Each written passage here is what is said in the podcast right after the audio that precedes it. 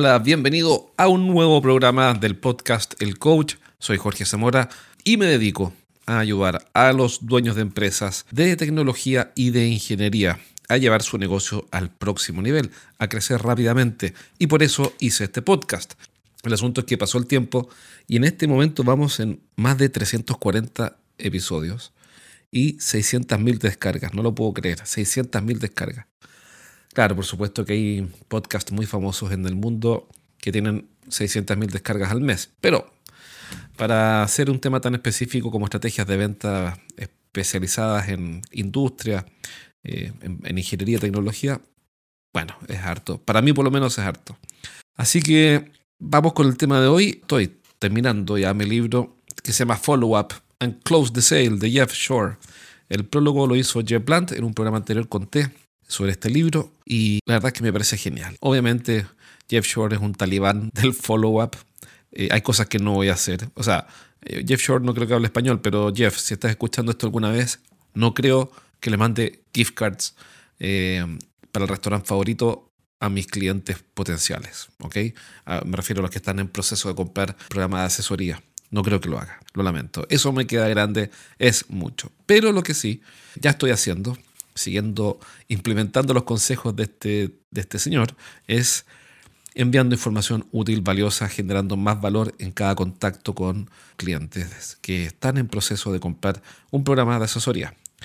Y estoy empezando a implementar esto también con los equipos que entrenamos para que lo empiecen a hacer, porque en realidad el gran tema central del follow-up es agregar valor en todo momento y no tener esa llamada. Si es que no has escuchado el programa anterior, te hago un rápido, una actualización rápida ¿De qué se trata? Se trata de que, de esto, mira, vendes tecnología, vendes, estás ofreciéndole a un cliente proyecto, voy a inventar, de desarrollo de software. Presentas la propuesta y resulta que, bueno, tu cliente dice, te, dice, te dice, bueno, ok, me parece genial, está muy bien, muy interesante, la propuesta la vamos a pensar y la vamos a evaluar.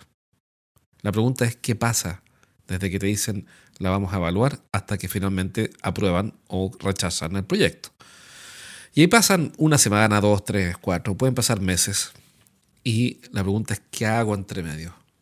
Lo que hace todo el mundo es llamar y le dice, hola Carlitos, ¿cómo estás? Habla Jorge. Oye, mira, quería saber si tomaron la decisión respecto del proyecto. Y eso hace que el cliente diga, no, no hemos tomado la decisión todavía, estamos pensándolo, etc. O sencillamente no te contesten. Y hay que estar rogando por atención y rogando para que finalmente te digan eh, si te lo ganaste o no. Y por supuesto, bueno, a nadie le gusta hacer eso. Estás de más decirlo. Si has vendido alguna vez, has tenido que hacerlo. Yo también he tenido que hacerlo. Afortunadamente hace tiempo que no lo hago. Pero me tocó hacerlo muchas veces. Y uno se siente mal, uno se siente como un, como un mendigo. Eh, o no sé si yo soy muy orgulloso, que, pero lo encuentro terrible. Es lo peor. Bueno, entonces, ¿qué es lo que dice este tipo en este libro? Dice que, oye, ¿sabes?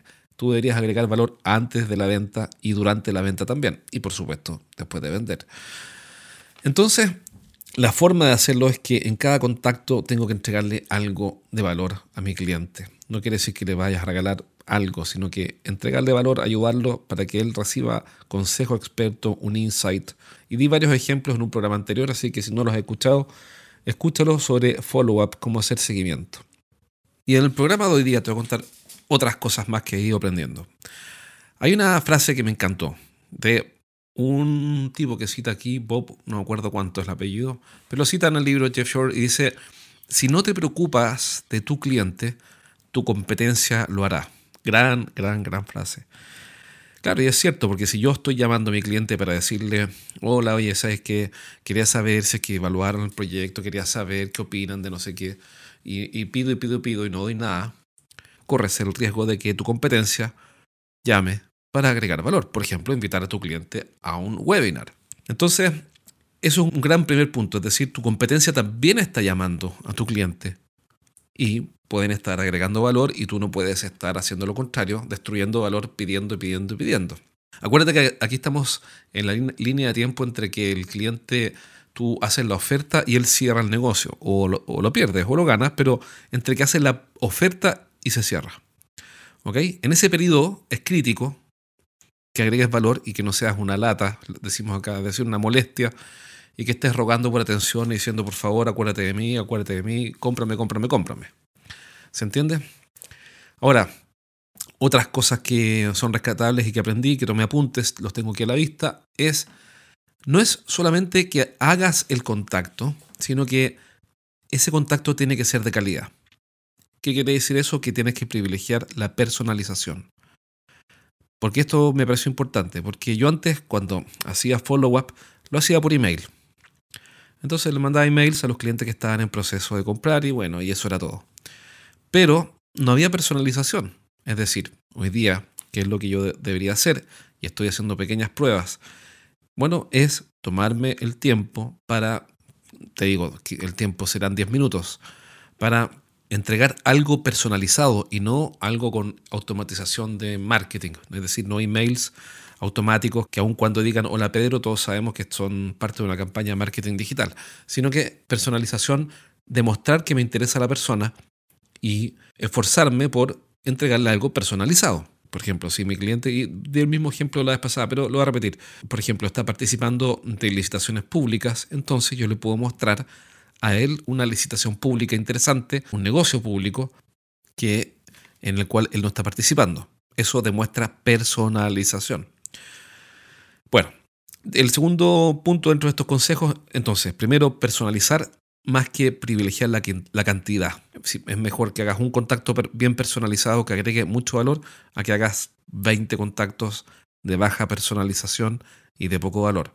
Después, escucha y no hables tanto. Gran, gran tema, como siempre, escuchar y no hablar tanto, darle, darle, agregar valor y dar espacio para que el cliente opine, hable de las gracias o lo que sea. Y esto es, yo sé que todo esto es obvio, pero es que es importante que alguien te lo diga. Esto no se trata de ti, esto se trata de tu cliente. Esto no se trata de mí, se trata de mi cliente. Entonces, toda la mentalidad que tiene que ir orientada a cómo hago para que mi cliente sea más feliz, básicamente, le agregue más valor durante el proceso de compra. Y eso creo que lo cambia todo. Y aquí hay una frase eh, que me pareció ultra mega genial de Jill Conrad, eh, bien conocida esta autora especialista en ventas B2B, que obviamente, bueno, hay que aquilatar esta frase, hay que ponderarla, pero me parece que tiene todo el sentido del mundo. Dice, comienza a trabajar como si tu prospecto ya te hubiera contratado. Fíjate qué, interesante. Comienza a trabajar como si tu prospecto ya te hubiera contratado. Es decir, atiéndelo como si yo hubiera comprado. Porque, claro, en general uno atiende mejor a los clientes que a los que no son clientes. Pero en realidad, el consejo de Jill Conrad, que me hace todo el sentido del mundo, es comienza a trabajar, a actuar como si tu prospecto, es decir, este cliente a quien tú le hiciste una oferta, una propuesta comercial o lo que sea, e-, ese prospecto empieza a tratarlo como si ya te hubiera contratado. Es decir, con el mismo nivel de diligencia. Me pareció genial. Si eres el gerente de una empresa de ingeniería, consultoría, coaching, tecnología o servicios para empresas, entonces este mensaje es para ti. Cada semana entreno a un grupo de gerentes en vivo. En estas sesiones aprenden las estrategias más efectivas que conozco para hacer crecer sus negocios y siempre terminan la clase con ideas prácticas para implementar rápidamente. Y la buena noticia que tengo es que cada semana voy a sortear un asiento para una de estas clases sin costo. Regístrate ahora en eduventas.com y postula para participar en una sesión. Pide un cupo en eduventas.com. Y en esto hay un comentario de que hace el, el autor y es que esto no se trata de hacer feliz al CRM.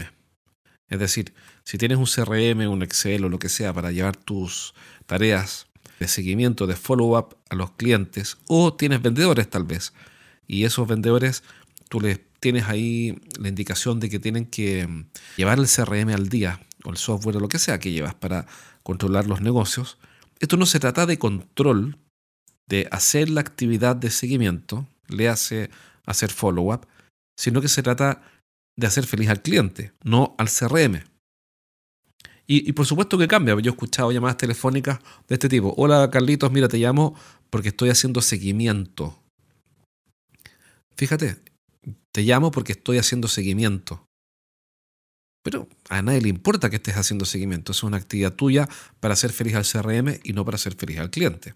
Yo te diría que de todas las estrategias que plantean, básicamente Bueno, yo me quedo con, con que hagas actividades o acciones, realices acciones que ayuden a tu cliente tanto como si fueran clientes. Me quedo con ese consejo de Jill Conrad, me parece realmente genial y me quedaría con eso. Me quedaría con agrega valor y trata a tu prospecto como si fuera cliente. Obviamente, claro, hay que usar el criterio porque no te vas a poner a trabajar gratis, por supuesto que no, pero con el mismo nivel de diligencia, con el mismo nivel de disposición, porque eso sin duda va a influenciar en mejorar tus cierres.